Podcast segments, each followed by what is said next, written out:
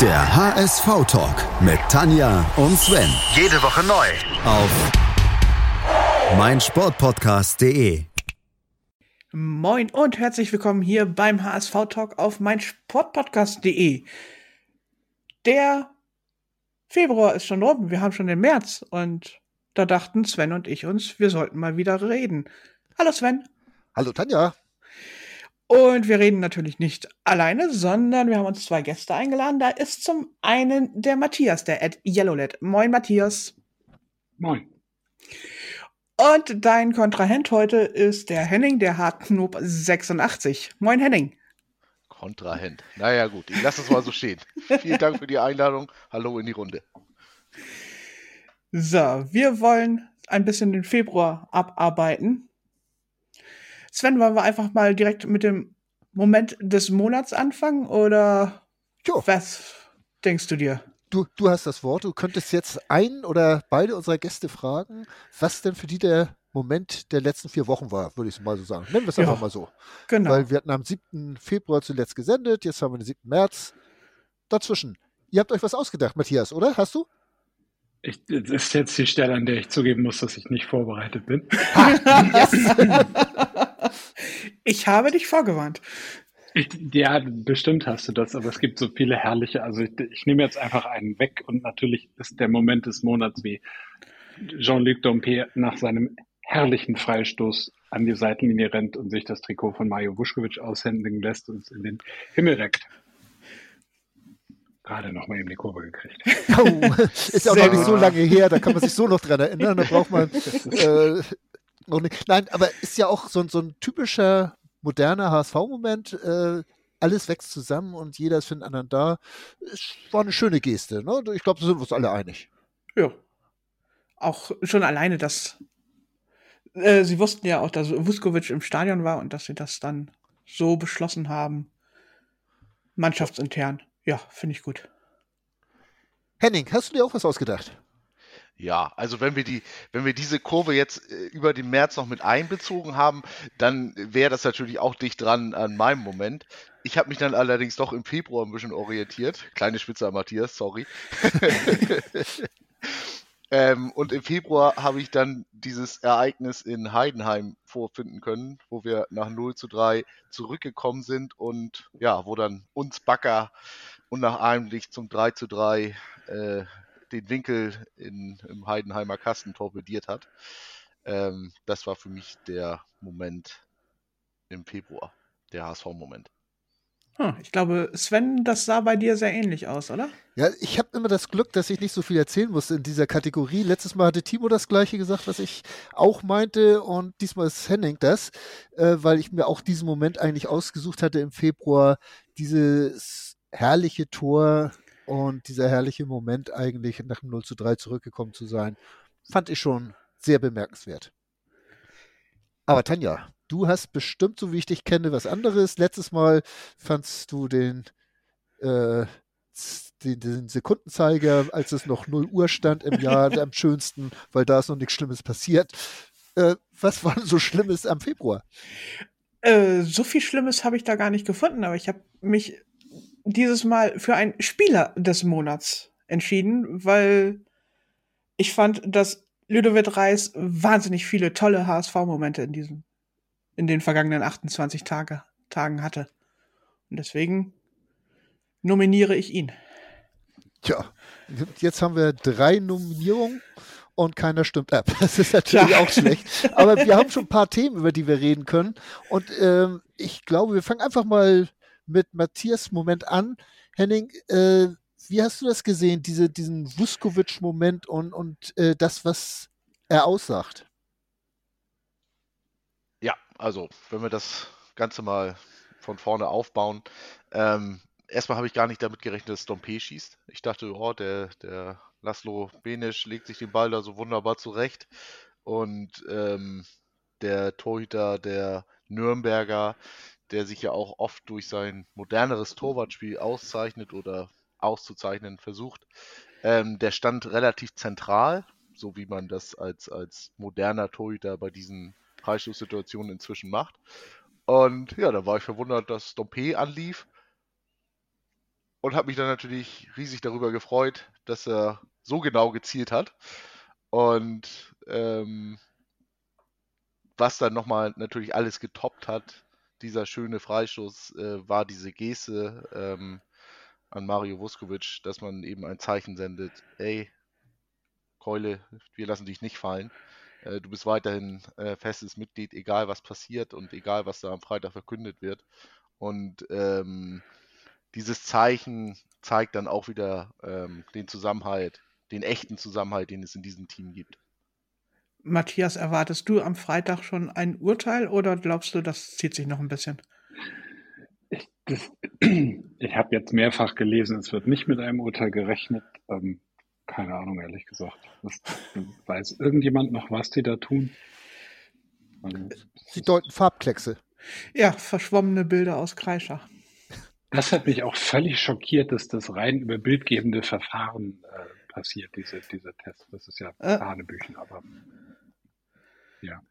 Ich durfte neulich im Rasenfunk meine Meinung kundtun und da habe ich schon festgestellt, dass ich Bildinterpretation in der Schule schon scheiße fand und dass sich das bis heute nicht geändert hat.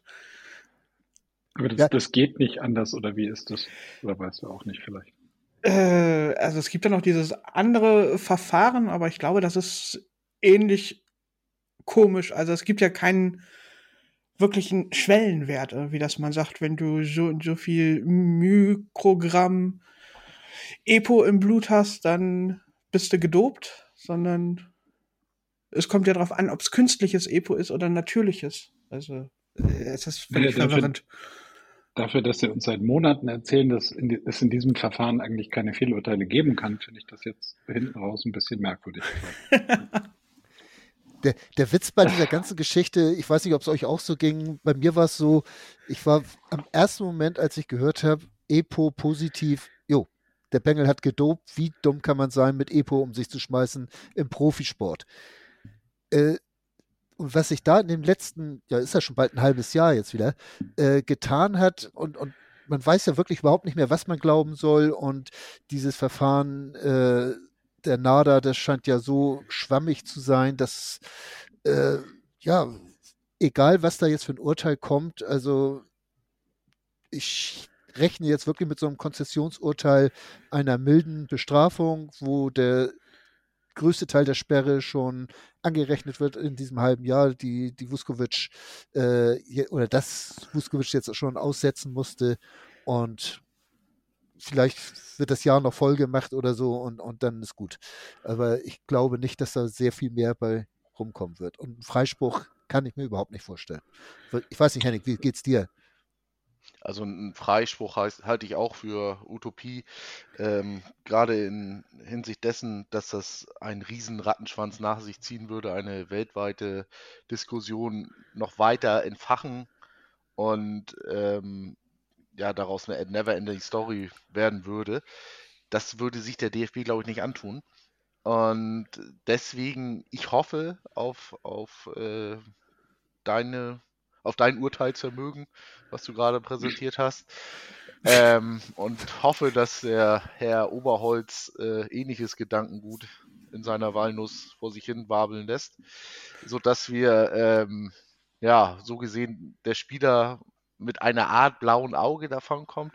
Das ist nicht die passende Formulierung dafür, ähm, denn wir wissen erstmal nicht, a, was ist passiert.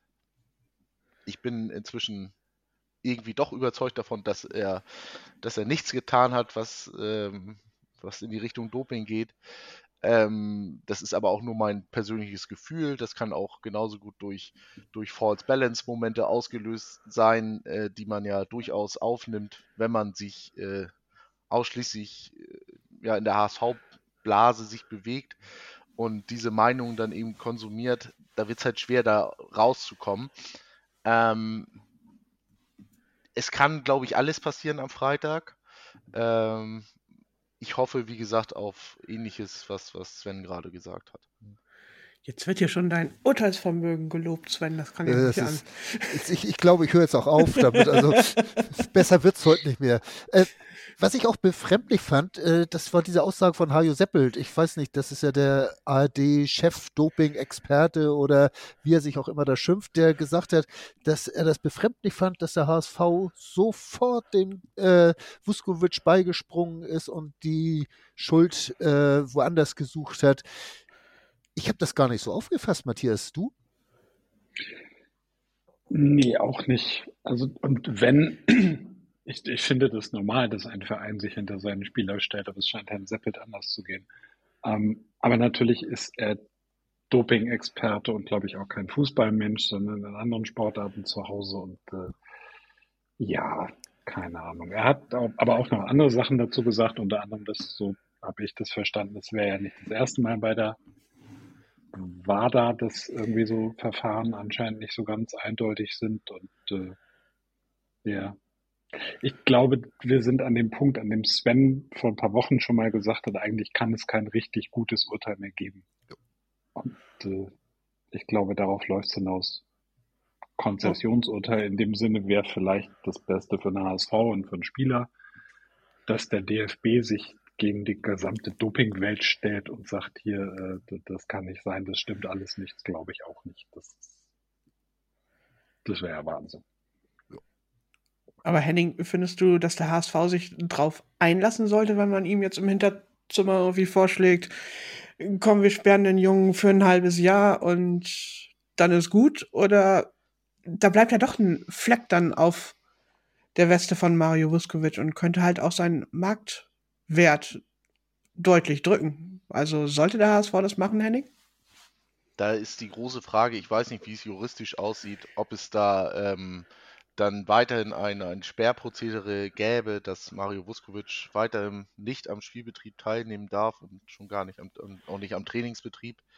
Ähm, wenn es dann hieße, okay, ähm, äh, der HSV ähm, geht in Berufung, aber der Spieler darf weiterhin oder darf wieder ähm, zur Mannschaft stoßen, dann ja, weil wir dürfen auch nicht vergessen, dass äh, jeder Tag, der ihm jetzt fehlt, ähm, wo er mit der Mannschaft trainiert, der ist ein richtig stark verlorener Tag. Ähm, denn das wird eine Riesennummer für ihn, das nachher noch alles wieder aufzuholen und sich wieder so zu integrieren. Ich glaube, Walter hatte mal gesagt, ja, ein Jahr ungefähr kann man sich ähm, vom Fußball entfernt ähm, selbst fit halten, aber diese mannschaftstaktischen Dinge, die verlierst du halt schnell und wenn du dann noch länger nicht am Spielbetrieb teilnehmen kannst, dann ja, läufst du halt Gefahr, dass du ja, dass du aus dieser Delle deiner Karriere nicht mehr rauskommst.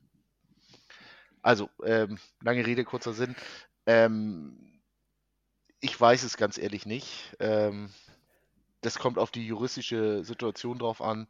Wenn wir, wenn wir da so rauskommen, dass wir sagen können, okay, ähm, wir akzeptieren die Sperre, der darf ab Mai wieder Fußball spielen, ähm, dann verkaufen wir das nach außen hin äh, so gut, dass wir, dass wir Mario weiterhin peppeln, dass wir ihm das Gefühl geben, Alter, der HSV ist sowieso das Beste, was dir passieren konnte, ähm, so dass wir diese Wohlfühloase für ihn aufbauen. Dann ähm, bin ich mit diesem Urteil in irgendeiner Art und Weise einverstanden, obwohl ich es natürlich nicht bin. Wird übrigens definitiv Freitag keine Entscheidung geben, wie ich gerade lese, weil das DFB-Sportgericht die angesetzte Verhandlung um eine Woche verschoben hat, weil die Vuskovic- Vuskovic-Partei einen neuen, umfangreichen Schriftsatz eingereicht hat. Und den möchten die Herren sich nochmal durchlesen, bevor sie darüber urteilen. Ja, wunderbar. Gut, ich glaube, dann haben wir auch noch ein bisschen Zeit, uns darüber Gedanken zu machen und wir schmeißen das Thema erstmal beiseite, weil mehr als im Trüben stochern können wir da ja auch nichts. Ähm, und kommt zum nächsten HSV-Moment und zwar den von Henning. Und diesmal frage ich Matthias, wie er denn dieses 3 zu 3 in Heidenheim wahrgenommen hat mit dem Jatta-Tor. Warst du leicht euphorisiert? Es war völlig irre. Ich habe alles zusammengeschrien hier. Das ist da hat Endlich ja mal lauter als die Nachbarn. In Heidenheim, das hat doch keiner geglaubt. In Heidenheim, ich bitte euch, in Heidenheim. Das ist Hanebüchen. In Heidenheim hat noch nie jemand ein 3 zu 0 aufgeholt. Gehe ich fest von aus, wird wahrscheinlich nicht stimmen, aber egal. Also irre. Völlig irre Willensleistung, ganz unglaublich. Auch das taktisch Ganze einfach einfach gut. Ne? Also da, da waren ja einfach wirklich Umstellungen, die funktioniert haben, die du sehen konntest. Ja. Wahnsinn. Das Ganze also letztlich innerhalb von 20 Minuten. Also die haben 45 Minuten echt gar nicht stattgefunden. Dann so die erste Hälfte der zweiten Halbzeit, ja, so schon mal ein bisschen rangetastet. Und dann wirklich erst die letzten 20 Minuten gedacht, okay, jetzt spielen wir mal mit. Und dann haben sie Heidenheim auch tatsächlich an die Wand gespielt. Damit habe ich nicht gerechnet. Also, ich denke mal, nach dem Spielverlauf äh, damit zu rechnen, das wäre auch ein bisschen vermessen gewesen, Henning. Ich denke mal, dir, auch du hast nicht zwingend damit gerechnet, dass das Spiel noch 3-3 ausgeht. Nein, also äh, ich habe eher damit gerechnet, dass wir jetzt wirklich diese richtige Packung kriegen. Ähm, Zumal sich das ja nach der Halbzeit eigentlich auch direkt abzeichnete und, und die Heidenheimer weiterhin ähm, mehrere Großchancen verzeichneten. Aber als dann ähm, diese wunderbare Flanke von Benesch auf Nemetz äh, gezogen wurde und man zum 3 zu 1 rankam, oh, da, da habe ich mal wieder die HSV-Brille aufgesetzt und dachte mir, oh, oh, mal durchgucken kann man ja mal. Ähm, dass es dann so ausgeht, Hätte ich niemals mit gerechnet. Ähm, ich habe eher dann damit gerechnet, dass man noch ein dummes Kontergegentor kriegt und dann geht das vielleicht 4-2 aus oder so.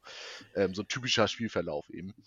Ähm, was man aber noch besonders her hervorheben muss, und hinter dieses Muss stelle ich mehrere Ausrufezeichen, das war ähm, Bakeriata in dem Spiel, nicht nur wegen diesem Tor, sondern normalerweise, also wenn du dir den Spielverlauf von Bakeriata anguckst, hättest du ihn in meinen Augen auswechseln müssen. Ähm, aber das war dann irgendwie Bakariata in a nutshell, denn wie er einfach auf der letzten Rille unterwegs war, aber nur durch seinen puren Willen getrieben und dann noch zu so einer Wahnsinnsaktion imstande gewesen ist, das, also, da, da hüpft mein Herz einfach. Ähm, und deswegen liebe ich diesen Jungen auch so sehr und bin so froh, dass er in unseren Reihen unterwegs ist. Naja, wenn wir mal ein bisschen lästern wollen, wenn wir sagen, dass wenn er auf der vorletzten Rille unterwegs gewesen wäre, wäre der Ball wahrscheinlich irgendwo auf der Tribüne gelandet oder so. Aber das sind halt tatsächlich so diese Genie- und Wahnsinnsmomente von Baccariata. Matthias, wie sehr liebst du Baccariata? Über alles selbstverständlich. how, how could you not? Was, was für ein Typ. Ja, und was, was für ein herzensguter Typ. Und er wird immer besser. Das ist so abartig. Ne? Also das ist, das ist ja jetzt auch nicht mehr, mehr, dass du sagst, oh, er macht keine Stockfehler bei der Ballannahme mehr. Er wird richtig, er wird richtig gut. Er, er kommt in diesen Bereich, wo du Angst haben musst, dass die anderen merken, wie gut er ist. Das ist, das ist einfach nur schön. Matthias, müssten wir denn wirklich Angst haben, wenn die anderen merken, wie gut er ist? Wie schätzt du ihn ein als Menschen? Äh, Schwer zu sagen. Ist einer, ne? ist einer der letzten Spieler, denen ich das, er hat das ja schon mal gesagt, wenn ihr wollt, spiele ich für immer hier, so nach dem Motto. Ähm, ist einer der letzten, denen ich das glauben würde. Hm. Aber natürlich habe ich eine Brille auf dabei und äh, ja, keine Ahnung. Wenn, wenn einer sowas sagt und dazu steht, dann er. Ja. Die, die, Meinung, zu der ich neige. Henning, wann wird äh, Baccariata deutscher Nationalspieler? Ja, die ersten Schritte sind ja jetzt hoffentlich eingeleitet und du hast ja die Kumpanei von, von Jonas Bold und Rudi Völler schon mal angesprochen. Also da steht ja jetzt gar nichts mehr im Wege. Ne? Ich meine, Jonas Bold hat auch bei Hansi Flick mal gejobbt, also von daher Backer für Deutschland, ne? Ganz genau. So. Haben wir das auch beschlossen. Also ich glaube, wir haben schon in den ersten 20 Minuten dieses Talks so viel erreicht und dabei haben wir noch, noch nicht mal die ganzen Momente des Monats aufgearbeitet. Also das ist ja der helle Wahnsinn jetzt. Äh, ich möchte jetzt aber dieses Thema noch nicht beenden, ohne den dritten Moment, den wir hatten. Äh, Tanja, du hast Ludovic Reis übers Klee gelobt und Matthias wird sagen, klar, er hat ja auch mit Messi und aber äh, oder sagst du das gar nicht mehr, Matthias? Inzwischen sind wir an dem Punkt, dass Messi mit ihm trainiert hat, ja. Ja, ne? er wird seinem Enkeln mal erzählen, ich habe eins mit Ludovic Reis trainiert. Ja, das, ich, ich glaube das auch. Äh, Im Ernst, die, diese Entwicklung, die, die macht einem ja auch schon bald so ein bisschen Angst, oder? Matthias? Ja, es ist so dieses, ne, wir, scheiße, wir müssen jetzt wirklich aufsteigen, wenn wir weiter sehen wollen, wie aus Ludovic Reis ein Weltfußballer wird. Das ist so. Das nützt nichts, weil sonst ist er weg. Eigentlich ist er jetzt schon zu gut für die zweite Liga. Ja. Irre. Hast du damit vor der Saison gerechnet, Henning, dass er so eine Wahnsinnsentwicklung nehmen würde? Zugetraut habe ich ihm das allemal. Ähm, er hat das auch schon letzte Saison angedeutet. Ähm, noch nicht äh, in der Konstanz und, und über die Vielzahl von Spielen, die er jetzt das präsentiert hat. Aber man kann das in einem Satz äh, zusammenfassen. Ludovic Reis wird nächste Saison Bundesliga spielen. Ja. Das ist Fakt. Hat mal jemand in einem Fußballfilm gesagt. Naja, er könnte ja auch irgendwie, was weiß ich, in die Premier League wechseln oder sonstiges. Dann spielt er nicht Bundesliga. Reis der Typ für die Premier League? Ich sehe den eher so Spanien. Da war er ja schon. Oh, eben. Ne, also, äh, naja. Denen kann er ja nichts mehr beibringen, meinst du? Den, den kann er nichts mehr beibringen. Jetzt, jetzt lass ihn mal unsere erste Liga aufmischen, also und das am besten da, wo er hingehört. Und Es zwar, ist ja einfach jemand, an dem du siehst, es ist möglich, Spieler zu entwickeln. Der, ich der glaub- Ludovic Reis, der Ludovic Reis, der von Osnabrück zu uns kam, ist ja nicht das, was wir heute sehen.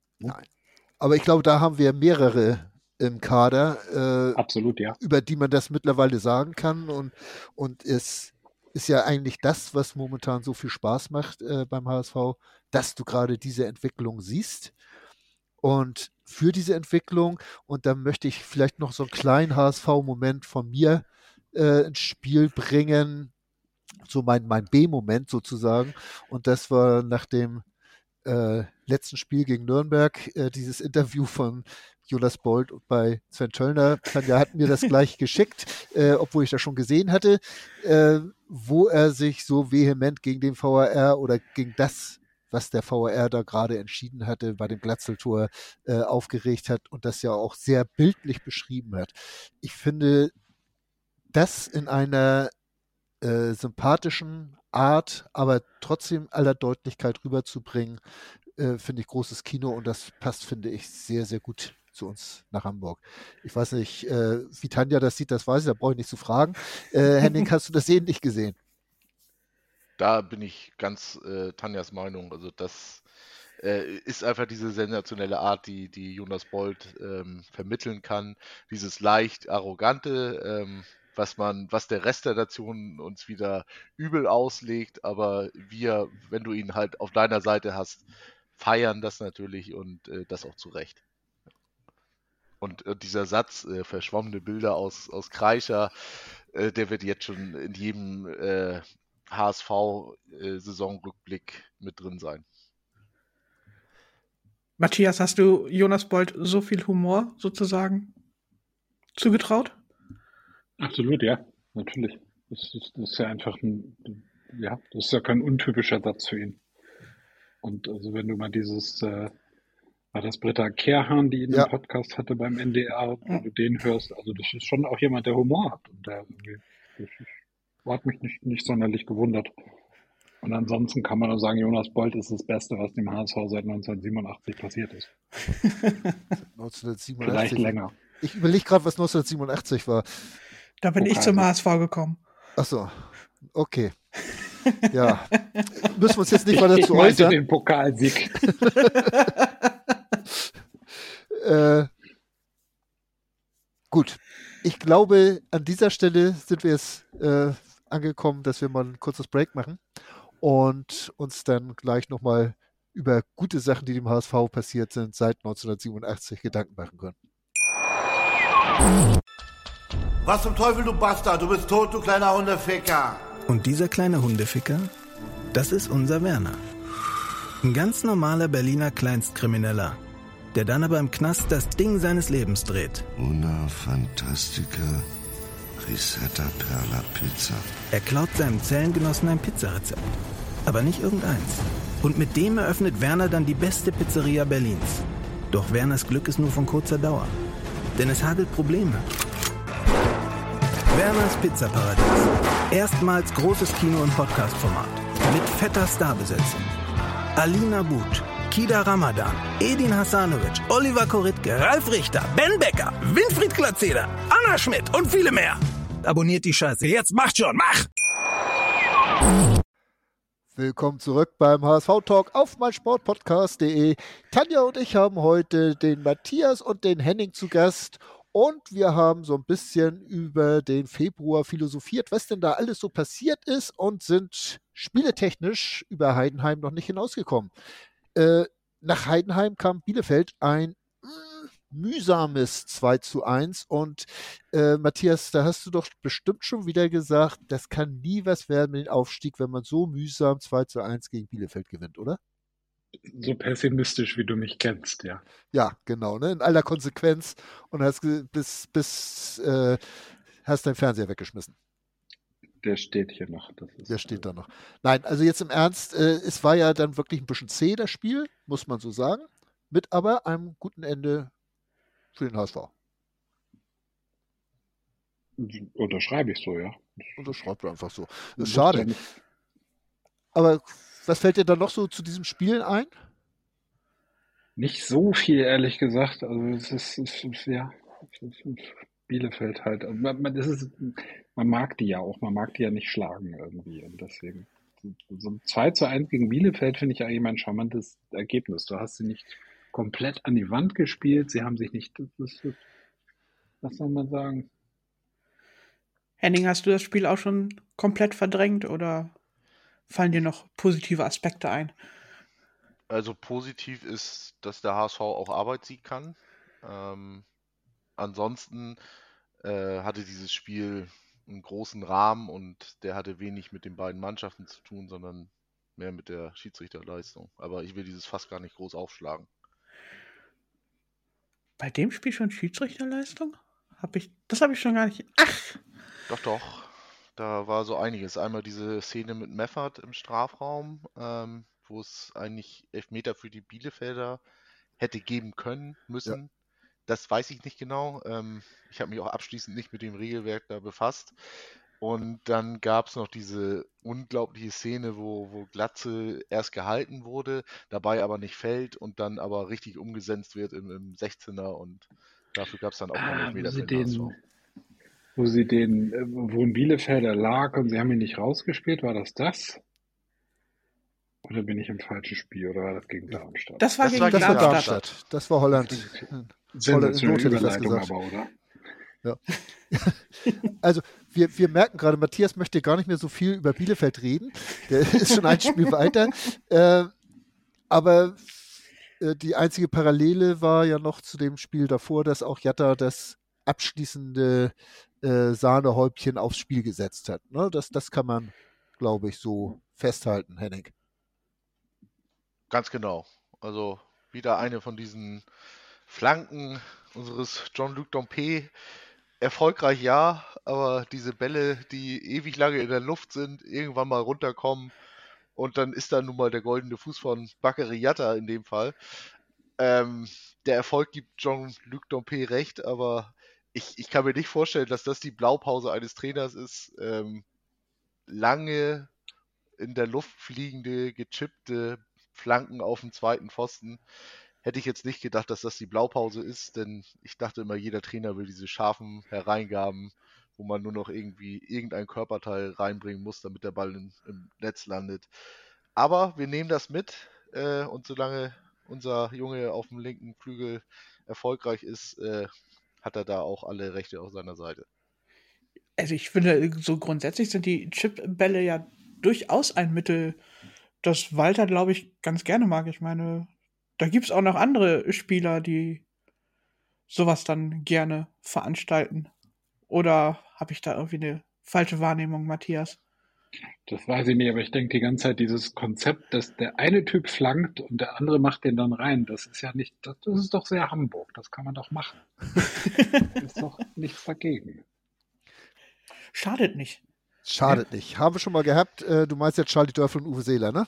Selbstverständlich. Selbstverständlich. Was auch sonst.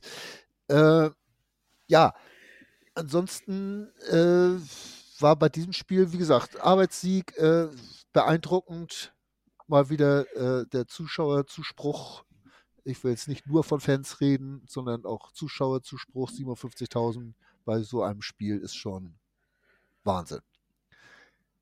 Alle bekloppt. Alle bekloppt. Deswegen bin ich beim nächsten Spiel auch nicht hingegangen zum nächsten Heimspiel, ja. weil, weil, ich einmal nicht bekloppt sein wollte. Aha. Und ich kam mir ziemlich dumm dabei vor. Egal. Äh, danach ging es nach Darmstadt und ja, das war ja auch so ein Spiel für sich, frühe Führung und dann aber irgendwo, ach ja, nicht so ganz souverän weitergespielt, Henning. Ich sag mal so, äh, das, das Beste vom HSV hat sich in den ersten fünf Minuten ereignet. Danach ging es eigentlich nur noch äh, bergab. Von der Leistung her. Och, so teilweise in der zweiten Halbzeit gab es schon Phasen, wo sie dann das Heft des Handelns wieder ja, in der Hand hatten. Was richtig Zwingendes haben wir dann auch nicht mehr aufs Tor gebracht, ne? Ja, aber Darmstadt außer dem Ausgleich auch nicht mehr. Ist ja auch keine Laufkundschaft. Also das, das, er hatte die ganze Zeit das Gefühl, alle wären der Meinung, man müsste jetzt Darmstadt im, in deren Stadion 5 zu 0 an die Wand spielen. Und das, das ist halt nicht. Also, nee, naja, also, ein Jahr davor haben wir es so gemacht. Das war halt auch ein Jahr davor. Vorm Spiel hätte ich das 1 zu 1 unterschrieben. Hätte ich gesagt, nehme ich mit. Kein Problem mit. Ja. Dann nachher aber auch. Ja, natürlich, klar. Also man muss schon sagen, es war ein unheimlich intensives Spiel. Das, das muss man auf jeden Fall sagen. Was ja in der ersten Halbzeit war, das war äh, der Ex-Hamburger Frank Ronstadt oder gebürtige Hamburger ist er, glaube ich, sogar, äh, der mit unserer rechten Abwehrseite äh, ja so ziemlich gemacht hat, was er wollte da. Und, und das, das, das konnte einem eigentlich nicht ganz so gut gefallen. Meine Frage da, das war dann auch so, äh, Bakary Yatta war draußen, weil er ja zu spät gekommen ist. Ähm, hat Königsdörfer nicht konsequent genug mit nach hinten gearbeitet, sodass Haier zu viel alleine war, Matthias? Ich dachte, wir schieben das jetzt rein auf deinen Lieblingsspieler Moritz Haier. Aber das dachte du, ich auch. Du redest, jetzt, du redest jetzt von den beiden Leuten, die das Tor gemacht haben. Das ist schon. Also, ich glaube, die waren generell als ganze Mannschaft ich will nicht sagen von Darmstadt überrascht, das wäre naiv, aber das, das hat man so nicht, nicht erwartet, wie Darmstadt aufgetreten ist. Und das hast du gemerkt über das ganze Spiel. Und sie haben auch nicht, vor allem haben sie keine Lösung dafür gefunden. Ne, sie sind ja überhaupt, es war ein völlig merkwürdiges Spiel, überhaupt nicht so die Spielweise. Ich weiß noch, dass die sich im Kommentar über den niedrigen Ballbesitz phasenweise gewundert haben. Und es war einfach ein sehr merkwürdiges Spiel. Aber das ist, weiß ich nicht, ob ich das jetzt rein irgendwie auf die rechte Seite schieben würde. Nein, aber es war auffällig, ne? Äh, fand ich so, dass das da eigentlich äh, fast die größte Gefahr drüber ausging und immer wieder Unruhe ins Spiel kam. Was aber natürlich auch ist, was Matthias eben schon gesagt hat, Henning, äh, 45% Ballbesitz ist nicht gerade HSV-like, auf jeden Fall nicht in 2023. Grundsätzlich nicht, das stimmt. Ähm, wir haben uns so ein bisschen von dieser, ja, ich werde es jetzt mal ein bisschen unschöner äh, betiteln, Drecksack-Mentalität, ähm, die der Lieberknechtsche Fußball mal immer in sich trägt. Ähm, das ist nicht so unsere Lieblingsspielweise und dagegenhalten, da sind wir jetzt auch nicht äh, immer für angetreten. In dem Fall hat es mal ganz gut gefruchtet mit, mit einigen Aussetzern, aber ähm, insgesamt muss man schon sagen, dass dieses körperbetonte Spiel da haben wir uns schon weiterentwickelt, denn, denn in den Jahren davor gab es öfter mal Spiele, wo wir, die wir einfach nur äh, aufgrund der physischen Stärke der Gegner verloren haben. Aber das wird nicht unser Lieblingsgegenpart bleiben, da bin ich mir sicher. Oder werden, der gesagt. Das Interessante ist ja, dass, glaube ich, nach dem Spiel, ich weiß nicht, ob in der, in der Konferenz nach dem Spiel oder in der Konferenz vor dem nächsten Spiel Walter diese, dieses Zitat gesagt hat mit, vielleicht muss man auch mal auf einem gewissen Niveau stagnieren und Luft holen, um sich weiterentwickeln zu können. Und dann hast du gegen Nürnberg, fand ich schon gesehen, da war eine, ähm, da war eine andere Zäckigkeit im Spiel und die hätte gegen Darmstadt vielleicht gefehlt. So gesehen, weiß ich nicht, vielleicht war Darmstadt das Spiel, das nötig war, um die Spielweise wie gegen Nürnberg sozusagen zu erreichen. Macht das äh, Sinn? Kann das denn nicht auch sein, Matthias, dass das Nürnberg bloß wesentlich weniger zäckig war, als es Darmstadt war? Ja, auch. auch sicherlich, ja. Da habe ich vorhin schon gesagt, es ist ja nicht so, dass Darmstadt irgendwie jetzt eine, eine Thekenmannschaft wäre. Nee. Die sind ja nicht umsonst Erster. Sind die noch Erster? Ich glaube ja. Also da kann man, glaube ich, ganz gut auch die Charakteristik aus dem Hinspiel bemühen. Ähm, da hat man eben schon gesehen, äh, dass sich Darmstadt halt wirklich mit allen Mitteln wehrt und ähm, hervorzuheben ist da sicherlich der, der Sechser, der Fabian Holland. Ähm, der ist für mich so die, die Blaupause des Darmstadtschen Fußballs. Nicht immer nur negativ gesehen, aber der spiegelt schon sehr, sehr gut das äh, Spiel wider, was äh, Lieberknecht auf dem Platz sehen will. Ja, es ist ja auch durchaus faszinierend, dass Darmstadt irgendwie sehr viele Ausfälle dann jetzt auch im Laufe der Saison immer wieder hat, auch von Leistungsträgern und das dann immer wieder kompensieren kann und dass Lieberknecht dann halt auch entsprechend die Taktik ein bisschen anpasst und mal mehr Zäckigkeit, mal weniger Zäckigkeit und da dann plötzlich eine Passquote von 74 Prozent zu 67 Prozent rauskommt in einem Spitzenspiel. Damit gerechnet richtig gerechnet hast du aber auch nicht, Matthias, oder? Mit der Passquote bei Darmstadt. Aha.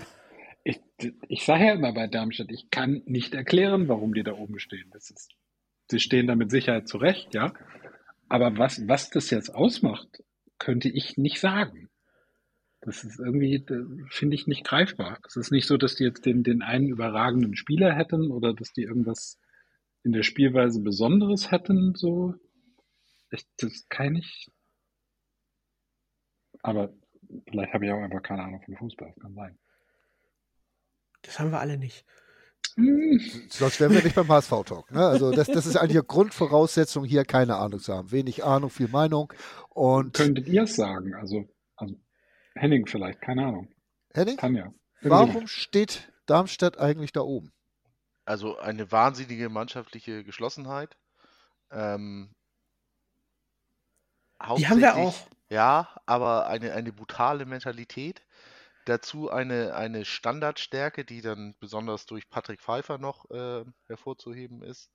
Und ähm, diese, diese Galligkeit, die sie einfach im Spiel haben. Und dass sie, dass sie eben wissen, okay, je länger wir die Null äh, hinten stehen haben, und äh, dieses Gefühl in uns tragen, desto sicherer sind wir auch, dass wir vorne noch irgendwie einen reinmachen. Und äh, Darmstadt gewinnt ja selten irgendwie 3, 4, 5, 0. Ähm, die gewinnen ja meistens dann eben wirklich durch eine Standardsituation oder durch einen wirklich auch guten Spielzug teilweise. Und letzter Punkt dazu, die haben sich eben auch weiterentwickelt. Das darf man nicht vergessen. Oder auch ja, vernachlässigen. Ich hab, habe neulich festgestellt, ah, sie kriegen irrwitzig wenig Tore. Ne? Haben jetzt, ja. Schießen auch weniger, was überraschend ist, weil eigentlich hatte ich Darmstadt immer so im Kopf als ein, ein Kader mit vielen Stürmern, vielen guten Stürmern. Irgendwie kauft Lieberknecht auch ständig neue Stürmer. Die geben ähm, ja auch ständig welche ab. Ja. Ähm, sie merken natürlich auch inzwischen, dass ähm, nicht auf dem Niveau, auf dem es bei uns ist, aber du merkst auch bei Darmstadt, also wenn die jetzt nicht hochgehen würden, da würden auch äh, Spieler weggekauft, die wehtun. Ne? Pfeiffer hat anscheinend jetzt schon irgendwie Angebote aus der Bundesliga. Und da gibt es wahrscheinlich inzwischen ein paar mehr von in dem Kader. Das war letztes Jahr auch so mit Luca Pfeiffer, der gegangen ist und äh, wer war das noch? Da war noch einer, äh, der weggegangen ist, was man auch nicht geglaubt hat, dass die das mal so eben wegstecken und äh, kompensieren können. Und das ist denen ja wirklich, den Darmstädtern und gerade Thorsten Lieberknecht ja wirklich wunderbar gelungen, äh, das, die Abgänge zu kompensieren. Oh. Äh, kommen wir doch mal wieder zum HSV zurück. Äh, HSV? Ja? Ja? War da was? Ach ja, doch. An dieser Stelle, wir wollen ja auch noch mal so ein bisschen über den Kader reden und in dem Spiel auffällig war Jonas David. Leider in beide Richtungen, oder Henning? Ähm, ja, gut, kann man jetzt sehen, wie man möchte. Ich fand ihn sehr, sehr gut gegen Darmstadt. Und wenn du jetzt auf den Zweikampf vor dem Gegentor ansprichst, dann sehe ich es eher so, dass er hinten sträfig alleine gelassen wurde. Und äh, dass es der Stojikovic, war wahrscheinlich jetzt falsch ausgesprochen, ähm, auch sehr, sehr gut gemacht hat. Gerade mit der, hm. mit dem Tempo-Stopp zwischendrin, dann wieder voll angezogen hat und äh, der hat auch nicht umsonst ein paar Mark gekostet. Ne? Oh. Ich sehe es eher wow. so, dass man wirklich in dieser Situation ähm, davor, ich glaube, Schonlau war da ja im, im, gegnerischen 16er sogar unterwegs und da fehlte dann aus dem Mittelfeld die Konterabsicherung und das war, ja, das war ein bisschen laienhaft, was das anbelangt. Aber ähm, ich will da Jonas David nicht den größten Vorwurf für machen. Dafür hat er auch ein ja. viel zu gutes Spiel gemacht. War auch nicht die einzige Szene in dem Spiel, wo man gesehen hat, dass Stürmer üblicherweise schneller sind als Innenverteidiger. Also Schonlau hat da auch so ein paar Duelle gehabt, wo du gemerkt hast, oh, jetzt hat er aber zu kämpfen. Das ist, man hat ja auch hinterher gesagt, ja, da hätte David die, die, die, die Cleverness oder die Erfahrung gefehlt und da muss er dann auch mal das Foul ziehen und ich denke mir, nee, das finde ich gerade gut, dass er das nicht macht. Dass er es versucht, spielerisch zu lösen. Also ich habe mir die Szene, gerade eben diesen Zweikampf dann im Mittelfeld, wo alle gesagt haben, da muss er faulen, nochmal angeguckt und dachte mir so, in der Millisekunde, wo Jonas David entscheiden kann, was mache ich jetzt, da konnte er sich nicht sicher sein, dass er in dem Augenblick, äh, ob er in dem Augenblick letzter Mann ist. Das heißt, wenn er tatsächlich das Foul gezogen hätte, wäre er Gefahr gelaufen, vom Platz zu fliegen. Ja. Von daher denke ich auch eigentlich, war es die richtige Entscheidung, nur war der Stojelkovic dann doch etwas sehr abgezockt nach hinten raus im Sprintduell. Ja. Äh, ich glaube, wenn wir es an Jonas David noch so ein bisschen festbeißen wollen, das ist ja jemand, der auch gerne und schnell in der Kritik steht. Ähm, aber was Bei er, mir nicht. Was er äh, als Einspringer, sage ich jetzt einfach mal, für Vuskovic jetzt äh, zu leisten imstande war, äh, kann sich durchaus sehen lassen. Und ich sehe da auch sehr, sehr viel gute Szenen, die er hat. Äh, tolle Grätschen, tolle Saves, auch gute Pässe im Aufbauspiel. Also mir gefällt er eigentlich nicht schlecht, Henning. Ich weiß nicht, wie du das siehst. Ich weiß es auch nicht. Also ich, ich kann es überhaupt nicht nachvollziehen, diese Kritik. Ich bin ein Riesenfan von Jonas David. Ähm, er hat auch, bevor Vuskovic zum HSV gekommen ist, hat er eine richtig ja. gute Figur abgegeben. War dann äh, aufgrund äh, Verletzungspech ähm, für ein paar Wochen raus. Und da hat Vuskovic ihn dann eben den Rang abgelaufen. Und da gab es auch dann keine Möglichkeit mehr vom Trainer zu sagen, ähm, Mario, du gehst jetzt wieder zurück auf die Bank. Äh, dafür war die Leistung einfach viel zu konstant. Aber Jonas David, Riesentalent, Hamburger Junge, ich sag's immer wieder, ähm, was gibt es Größeres für einen Fan auch, als äh, deine eigenen Jugendspieler in der ersten Mannschaft spielen zu sehen? Für mich gibt es da nichts Größeres als das. Und wenn er sich eben noch weiterentwickelt und seine, seine Entwicklung einfach nur ja, kontinuierlich fortsetzt, dann bin ich mir sicher, dass er auch Bundesliga kann. Exakt.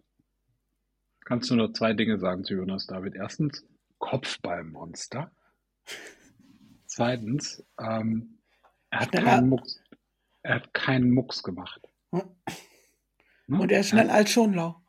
Ja, er hat keinen Mucks gemacht, während er auf der Bank saß. Er hatte den Job vor Wuschkowitsch. Ja, es gab dann keinen Zurück mehr, weil Wuschkowitsch alle umgehauen hat, aber er hat keinen Mucks gemacht. Er hat eigentlich nämlich auch so einen Berater, der, ne, wenn mich nicht alles täuscht, ist es Dieter Gudel, keine Ahnung, aber auch, auch David gab schon mal so Tendenzen, als er noch nicht zum Einsatz kam regelmäßig. Dann könnte man auch mal gucken, wo man ihn sonst so unterkriegt. Nichts dergleichen. Einfach seinen Job gemacht. Schonlau hat es zwischendurch mal gelobt, hat gesagt, das ist super, dass Jonas da ist. Der hält im Training irgendwie die Konkurrenzkampf und die Intensität hoch. Ich will bis Saisonende kein schlechtes Wort mehr über Jonas David hören. Super Typ. Ich habe tatsächlich eine Theorie, weshalb äh, manche Leute ihn äh, nicht so äh, nicht so wohlgesonnen gegenüberstehen wie wir jetzt. Ähm, ich glaube, der sieht einfach zu lieb aus. Das ist so ein Junge, den will man ein bisschen in den Arm nehmen, ne? Also, der sieht ja so mit seinem wuscheligen Kopf und ja, den will man einfach gern haben und ja, vielleicht fehlt dann so ein bisschen so dieses, ja, diese, diese, diese Angriffsmentalität vom, von der äußeren Erscheinung, so wie es zum Beispiel bei Vuskovic der Fall ist, ne? Also der sah ja schon mit 18 aus, ähm, wie jetzt mit Ende 20 quasi. Ich glaube, das ist schon auch dieses, dieses Ding, dass der Prophet im eigenen Land nichts gilt, wie man das so sagt. Ja, das ist auch War ein bei, guter Vergleich. war bei Josh Wagnermann auch so, dass wenn er schlechte Spiele hatte, ist dann auch, klar war er sehr beliebt, aber wenn er schlechte Spiele hatte oder verletzt war, war es schon auch die Kritik schnell da. Und das ist, ist leider so, dass das Hamburger Umfeld dazu neigt, dass einer immer die Schuld haben muss. Und manchmal ist das momentan Jonas, was er überhaupt nicht verdient hat.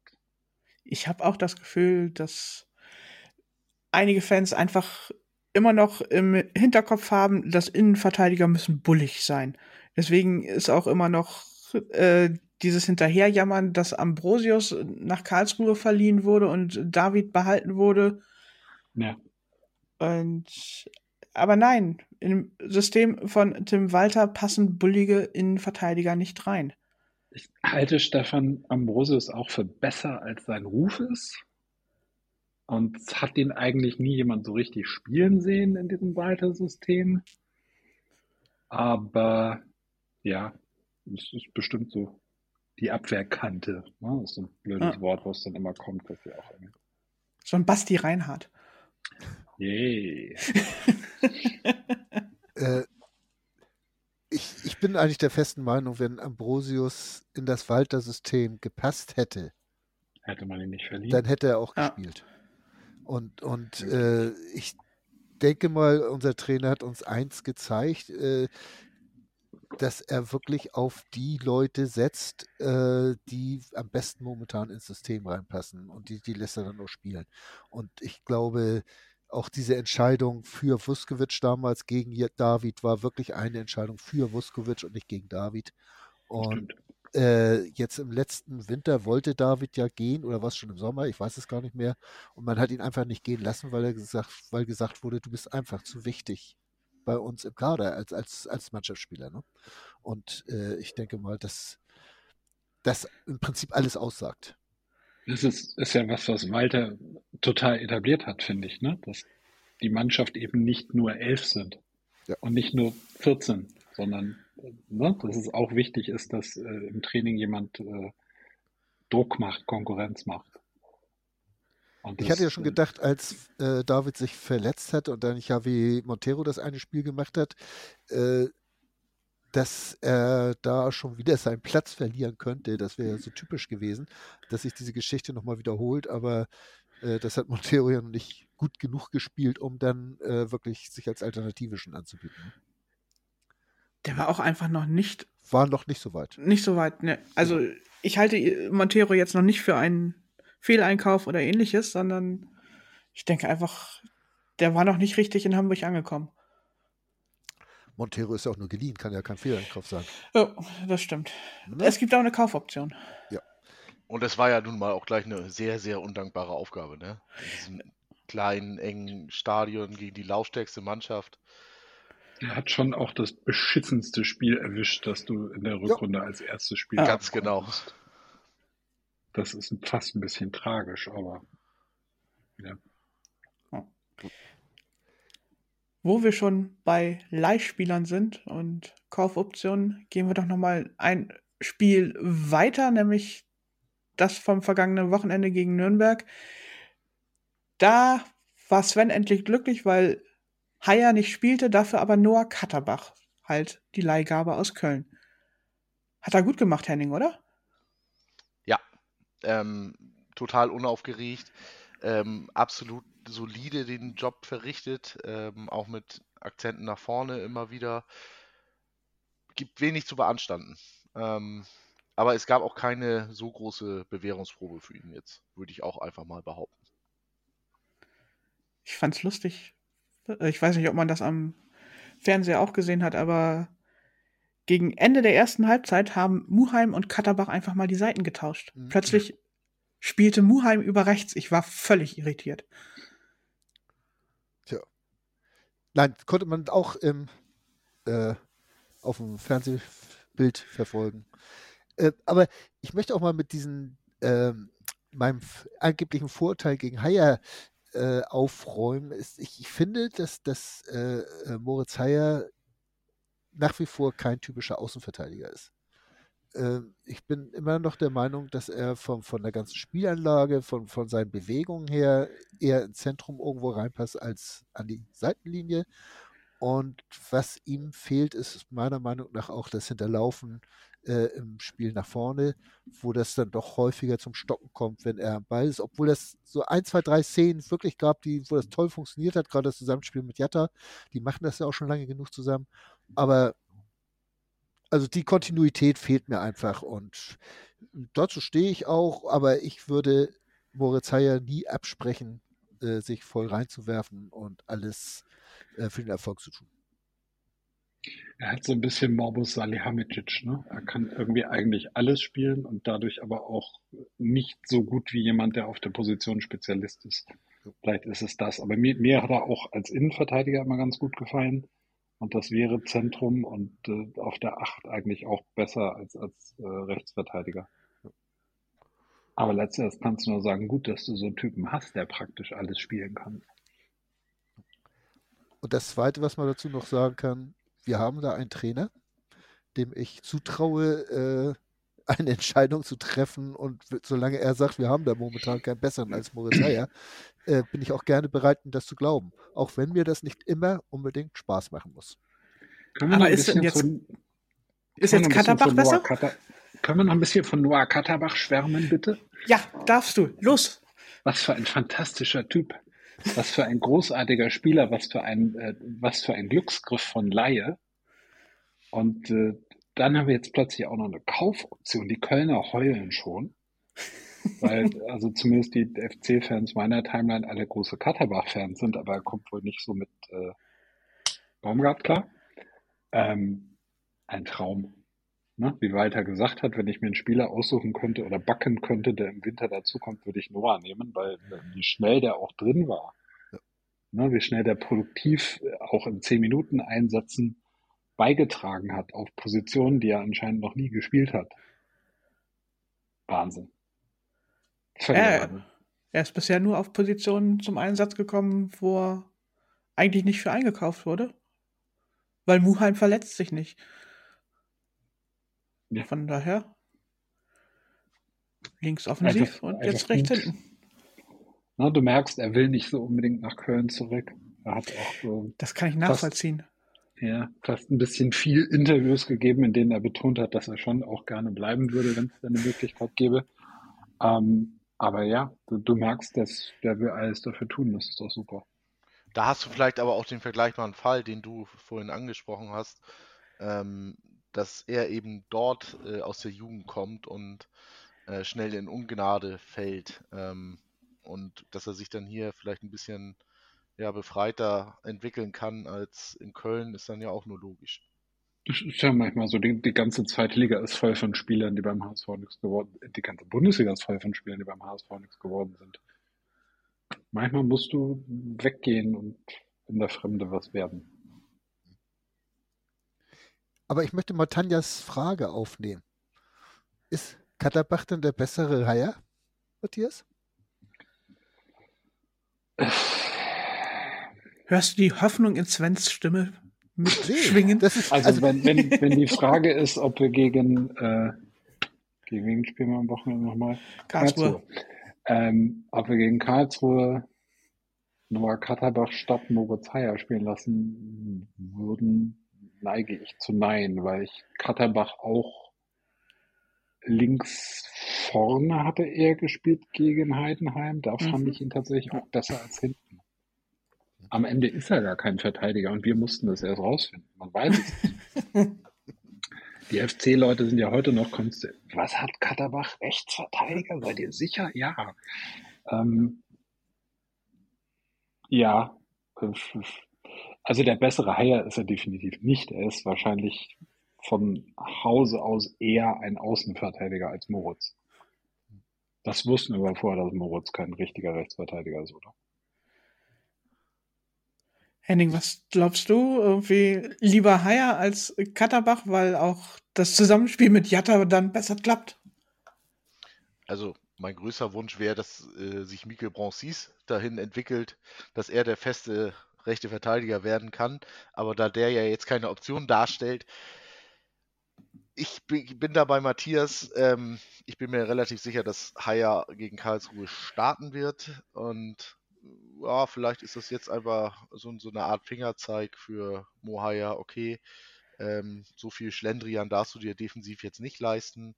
Ähm, nach vorne, im Spiel nach vorne finde ich Haier ähm, immer noch sehr, sehr gut. Auch was seine Scorerwerte anbelangt. Was, was ich auch äh, glaube, ist, dass das Katterbach auf jeden Fall der begabtere der beiden Spieler ist. Ähm, ich glaube, da brauchen wir nicht lange drüber zu reden. Aber dass das Haier halt äh, von seinem Willen und von seiner Persönlichkeit her äh, eine äh, davon sehr viel wieder wettmacht. Und deswegen kannst du die beiden auch sehr, sehr schwer vergleichen. Und ich möchte es auch nicht machen müssen. Also deswegen stelle ich ja manchmal auch lieber Fragen, als dass ich sie beantworte. Ist vielleicht dem einen oder anderen schon mal vor, aufgefallen hier. Ne? Äh, Aber deine ja. Antwort kennen wir ja auf die Frage. Nee, ich glaube, Nicht? ich, war, war die Antwort, die ich jetzt eben gegeben habe, so, wie du sie erwartet hast? Nein, nicht so ganz. Das war eine Antwort? Ja, Hat er wirklich eine Antwort gegeben? ja. Mehr, mehr kriegst du von mir heute nicht. Sei Sowas. zufrieden. Äh, Äh? bin ruhig. Ach, jetzt bist du ruhig. Ja. Ich dachte, du stellst noch mal eine Frage oder so. Achso, so, soll ich das tun? Ja, mach ist gut. mal. Dann frage ich mal, wollen wir noch eine kurze Pause machen, bevor wir jetzt in, in Endspurt gehen? Äh, ich höre ein Ja. ja. Bis gleich. Ich habe mich natürlich schockverliebt, weil die war wirklich ganz, ganz klein. So begann die Mensch-Hund-Beziehung zwischen Christina und Tierschutzhund Frieda. Und wie es danach, nach dem ersten Moment der Verliebtheit, so weiterging und welche Klippen es danach zu umschiffen galt, das hört ihr in der neuen Ausgabe von Iswas Dog, dem Podcast für harmonische Mensch-Hund-Beziehungen. Ist was, Dog? Mit Malte Asmus. Überall, wo es Podcasts gibt. Willkommen zurück hier beim HSV Talk auf mein Sportpodcast.de.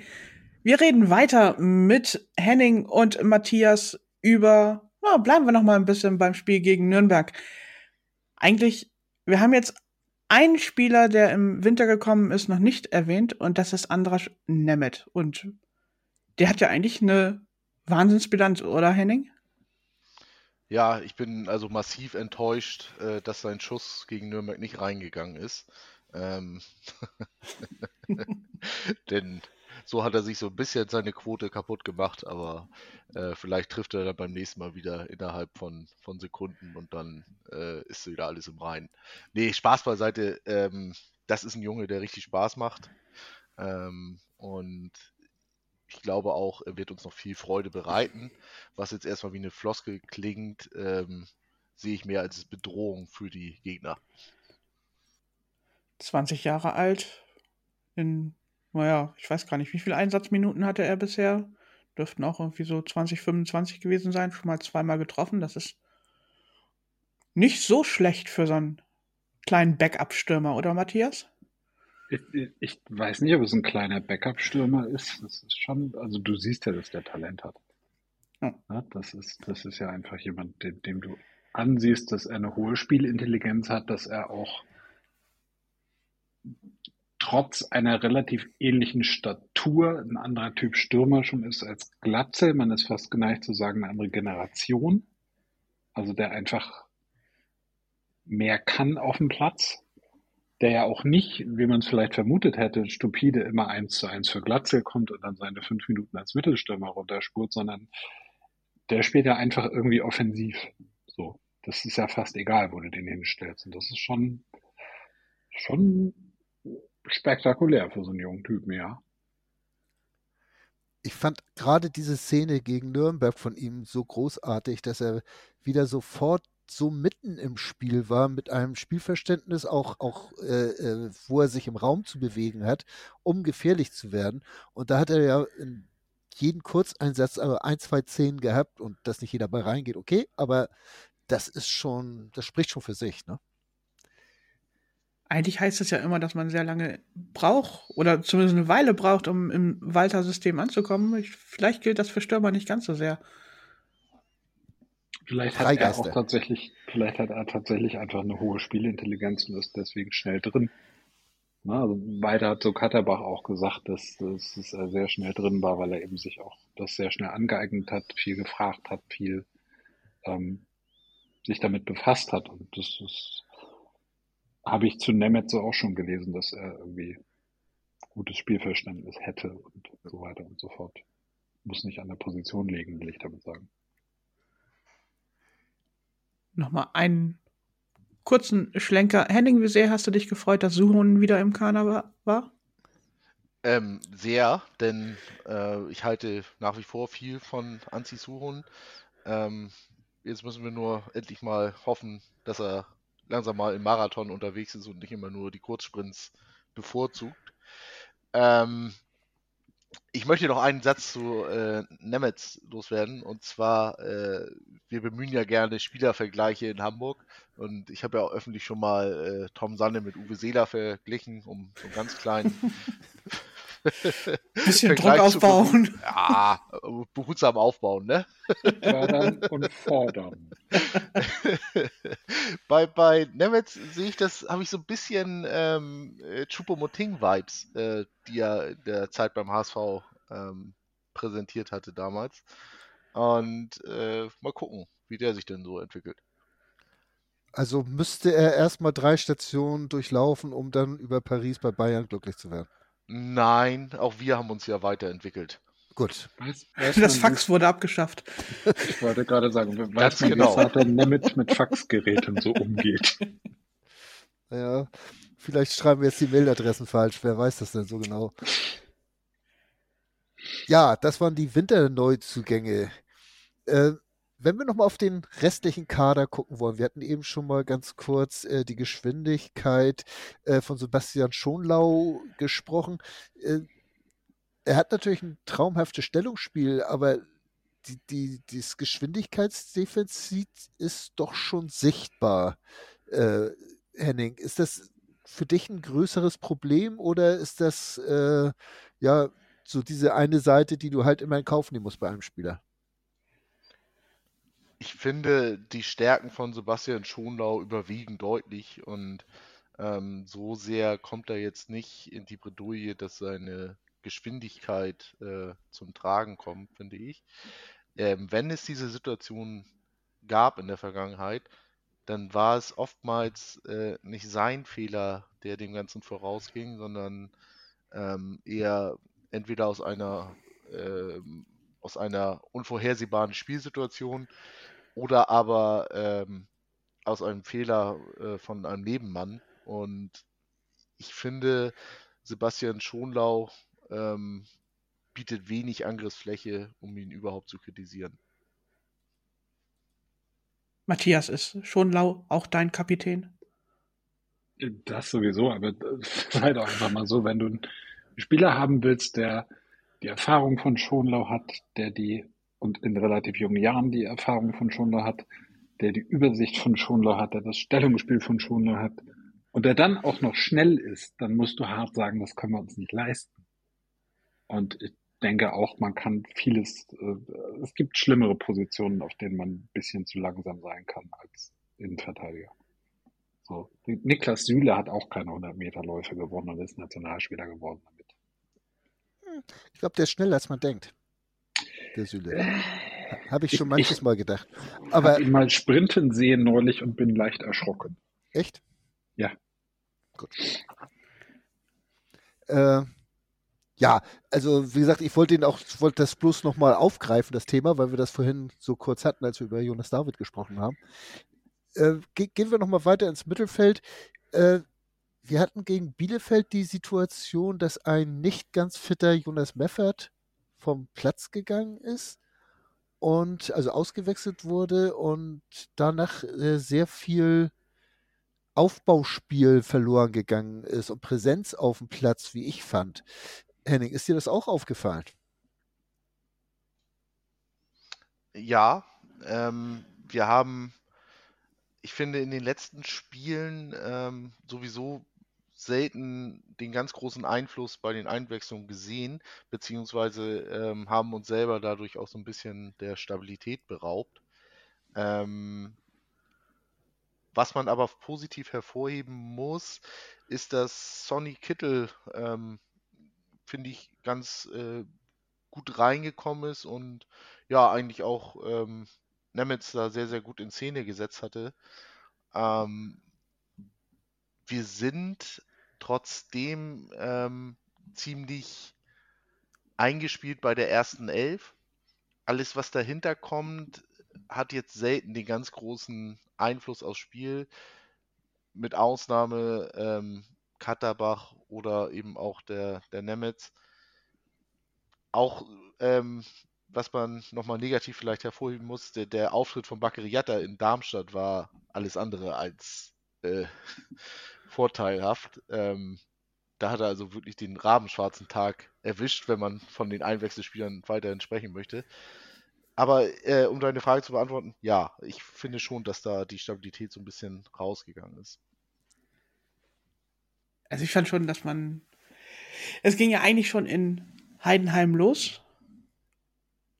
Dass man da so ein bisschen gemerkt hat, hier fehlt Struktur, weil Meffert da mit seinem Knie doch offensichtlich deutlicher beschäftigt war, als uns das allen lieb war.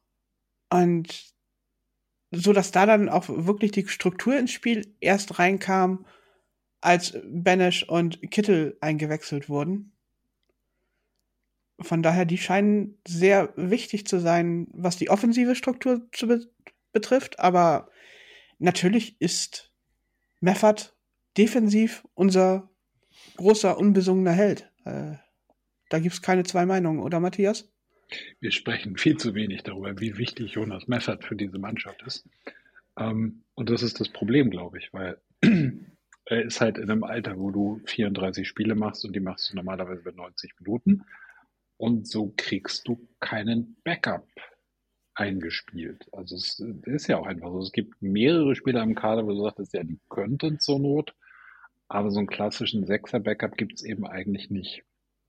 Wie auch, es ist keine Spielzeit für ihn da. Und das ist, das ist ein Problem. Das ist aber, glaube ich, positionstypisch. Also wenn du nicht gerade mit, mit zwei Sechsern spielst, dann wird es immer sehr schwer sein auf der Sechs. Äh, das ist halt eine Position, auf der man nicht gerne wechselt, so ähnlich wie Innenverteidiger letztlich auch. Und äh, Weiter hat letzte Saison, glaube ich, öfter versucht, Jonas David da Spielzeit zu verschaffen. Was ich persönlich wirklich gut fand. Also zum einen gut, Jonas Spielzeit zu verschaffen und zweitens glaube ich, dass er auf der Position auch ganz gut wäre. Aber das ist ja nicht, ne? Momentan keine Alternative und äh, so wirklich viel, viel da auch nicht runter. Das, das ist was, was man definitiv für nächste Saison so oder so adressieren muss. Wie, wie ersetzt man gegebenenfalls Jonas Meffert und wie hält man den, der da nicht spielt, viel Spielzeit kriegt, anderweitig bei Laune?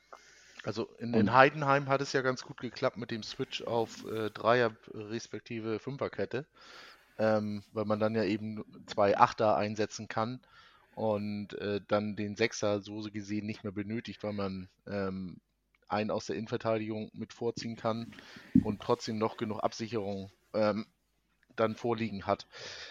So ähm, kann man das natürlich umgehen. Grundsätzlich bin ich da aber bei Matthias und sage auch, hm, wenn der mal jetzt über Wochen ausfällt, dann haben wir ein gesteigertes Problem. Also ich hatte jetzt eigentlich eher den Eindruck, dass dann einfach Reis auf die Sechserposition geht.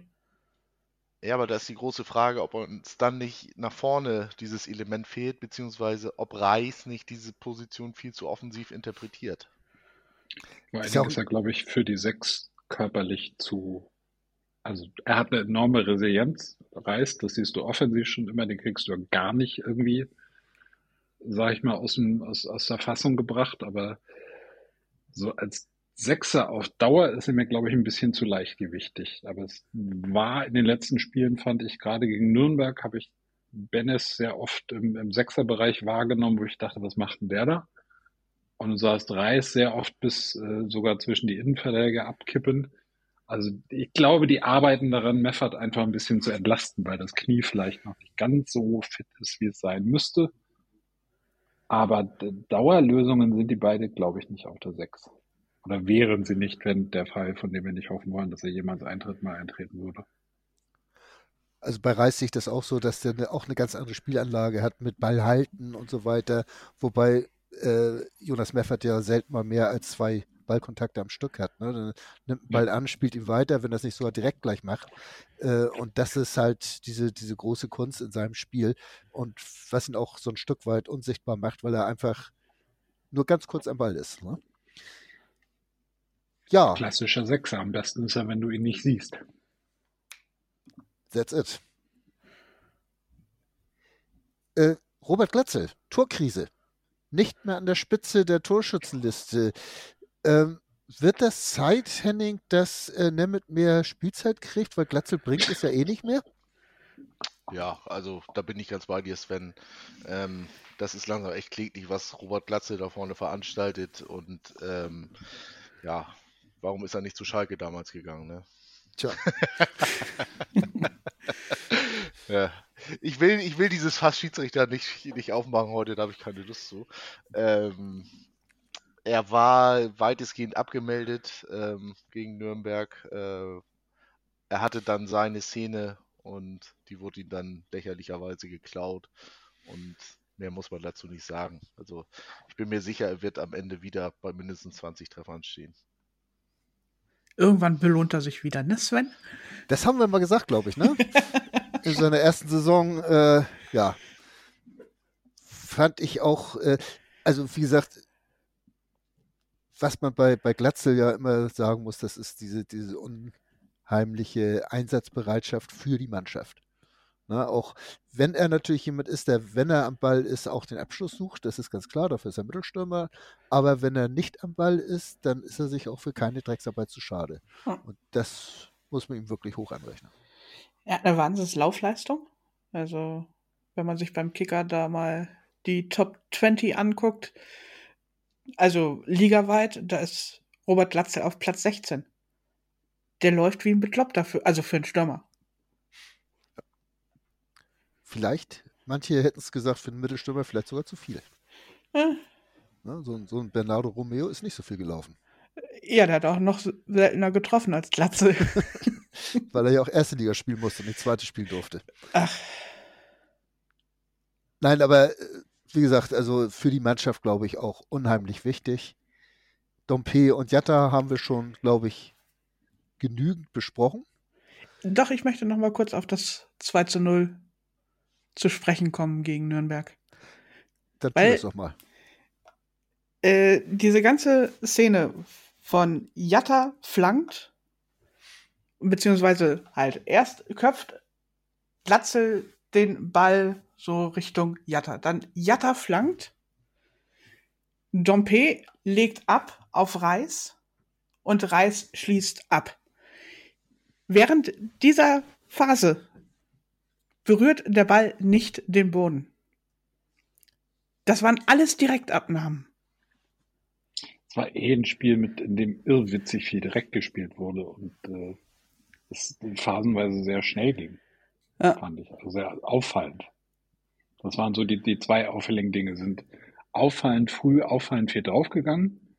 Sie haben auffallend, es sind nicht zwei, sondern drei, fällt mir ein, während ich es erzählt habe. Sie haben auffallend viel schnell und direkt gespielt oder versucht zu spielen und sie haben immer irgendwie versucht, noch ein Bein dazwischen zu kriegen. Das ist auch was, was ich vorher so noch nicht wahrgenommen habe.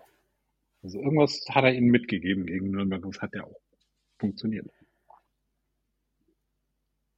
Ja, äh, Henning, das Nürnberg-Spiel äh, für dich jetzt wieder eine Entwicklung zum ich sag einfach mal, normalen HSV, also zu dem, was wir vom HSV sehen wollen? Das sicherlich. Ähm, vielleicht hätten wir noch ein bisschen mehr äh, Gegenwehr benötigt, um das Ganze noch äh, weiter unterstreichen zu können.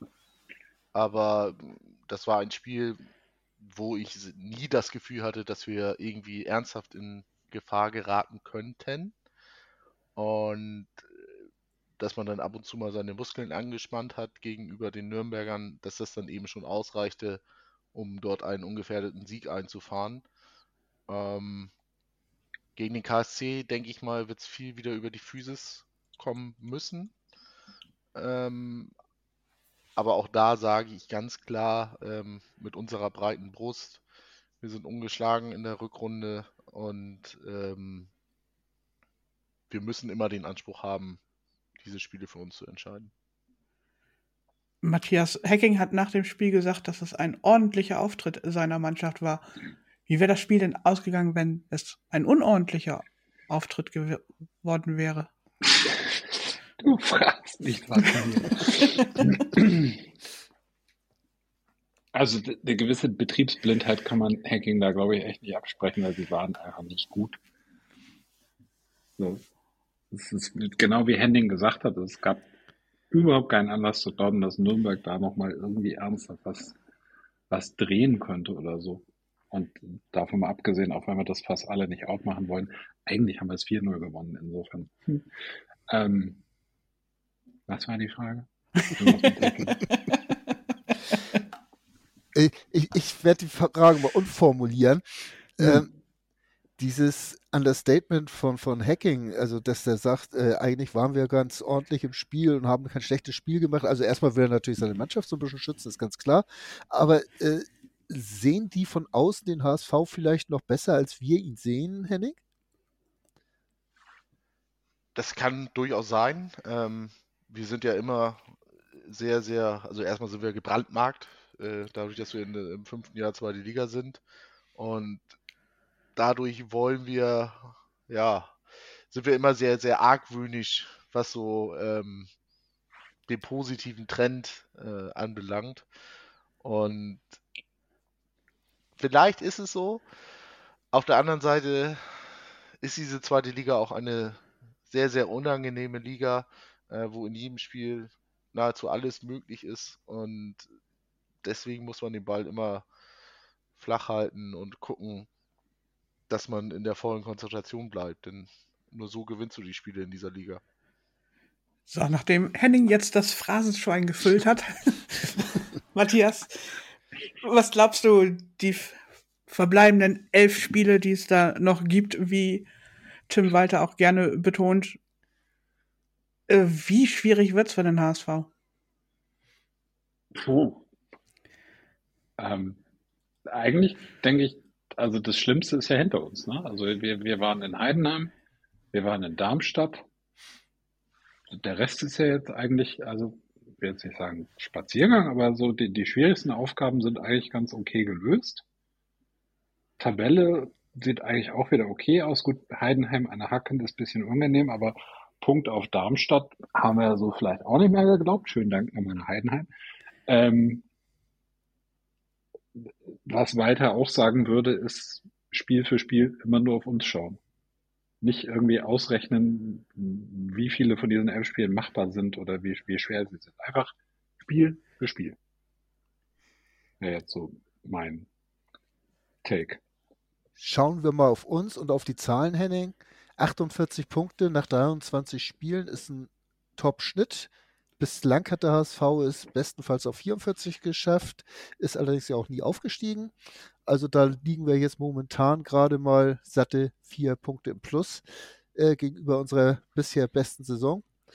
Äh, wo siehst du jetzt noch die große Gefahr, äh, dass da noch irgendwo was schiefgehen könnte mit dem Erreichen unserer Ziele? Ein Mensch aus Bremen, der dem HSV auch sehr zugeneigt ist, sagte einmal, ähm, der HSV kann sich in dieser Saison nur selbst schlagen. Und darin sind wir ja nun mal äh, kampferprobt, dass wir uns selber den Stock zwischen die Speichen stecken und äh, so dann äh, ins Trudeln geraten. Ähm, nichtsdestotrotz sehe ich das diesmal überhaupt nicht. Und ähm, ich habe auch schon die Unkenrufe vor dem Spiel gegen Nürnberg nicht verstanden. Äh, ich hatte überhaupt keine Bedenken, dass die Mannschaft das Spiel für sich entscheidet. Und mit dieser Einstellung, ähm, die man jetzt bei der Mannschaft sieht, sind sie einfach der beste Beweis dafür, dass sie sich A weiterentwickelt hat und B durch diese Weiterentwicklung, wenn man den Vergleich zur letzten Saison zieht, dann fehlte ja nun auch nicht mehr so ungeheuer viel bis zum zweiten Rang. Und diese Stärke und diese Mentalität, die wird uns äh, am Ende ins Ziel führen. Und dabei ist es mir vollkommen egal, ob das der erste oder zweite Platz sein wird.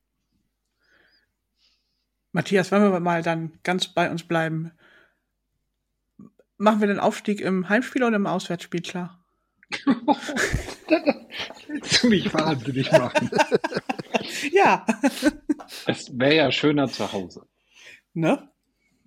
Muss man Also, schon sagen. Gegen Kräuter Also, führt am, letzten, am vorletzten Spieltag. Müsste halt eins von diesen Heimspielen sein, wo Sven nicht im Stadion ist, weil dann gewinnen wir immer, habe ich neulich gelernt. Danke. Es ist aber auch sehr was wichtig, dafür. dass wir das nochmal berichten. Äh, ich wurde ja auch schon gebeten, doch am 21.04. nicht ins Stadion zu kommen. Ja, Ja, zu Recht. man muss ja auch nicht jeder Bitte nachkommen. Ne? Müsste jetzt vielleicht auch nicht sein, dass wir ausrechnen, an welchem Spieltag wir, das ist ja auch irgendwie Bad Karma. Also, Sowas. Also- kriegen wir schon hin. Sch- Schön wäre es, wenn wir es nach 34 Spieltagen schaffen würden, auf einen der ersten zwei Plätze zu sein. Schon. Damit könnte ich leben, egal wie es zustande kommt. Würde mich nicht sehr dagegen wehren. Siehst du wohl. Ähm, Henning wäre maßlos enttäuscht, weil er wollte in Regensburg aufsteigen. Ja. Ähm, Also, auch, auch du sollst mal leiden unter äh, diesen Fragen. Nicht, dass Matthias so die ganzen äh, geschickten Fragen abbekommt. Äh, nein. ich würde nicht Nein sagen, ne? aber mir, mir ist es Oh, relativ. 21.04. Jetzt verstehe ich das mit dem 21. Ja, Okay. Da muss ich auch nochmal gucken. Oder wollt ihr uns alle aufklären? Auch die Hörerschaft. Für die Unwissenden, da ist Derby. Ah! Da, da soll so ein, das ist so ein Freitagabendspiel und ich habe übrigens heute gerade meinen Zahnarzttermin vom 21.04. auf den 17.04. vorverlegt, damit ich am 21.04. im Stadion sein kann. Ich, ich wollte es nur mal berichten. Also Wieder nix mit Derby-Sieg. wieder nichts mit Derby-Sieg. Ähm, äh, macht Ah. mich nicht fertig. Ich sag mal so, rechnerisch möglich ist es da wahrscheinlich noch nicht, ne? Da müssten Heidenheim und Darmstadt aber eine ganze Menge verlieren. Naja, wenn Bielefeld jetzt mit neuen Trainer kommt und neuen Sportdirektor, dann werden die ja wie beflügelt am Wochenende gegen Darmstadt auftreten und dann setzen wir da mal den ersten Glanzpunkt. Ja. Ja. Äh, ich glaube, bevor wir jetzt in irgendwelchen wüsten äh, Fantasien anfangen zu schwelgen, ähm, machen wir doch mal was ganz Witziges. Wir tippen mal das Spiel in Karlsruhe. Henning, wie geht denn das aus? Ähm, ich rechne mit einem munteren Tore schießen und sage einfach mal, das geht 2 zu 4 aus. Also wir gewinnen 4 zu 2 auswärts. Matthias, dein Tipp? Ach, es ist so schwer. Ich habe einen lieben Freund, der es mit dem KSC hält und dem ich das also nicht wünsche. Und es gibt Menschen, denen ich nichts mehr wünsche, als dass wir den KSC zu Hause komplett versenken.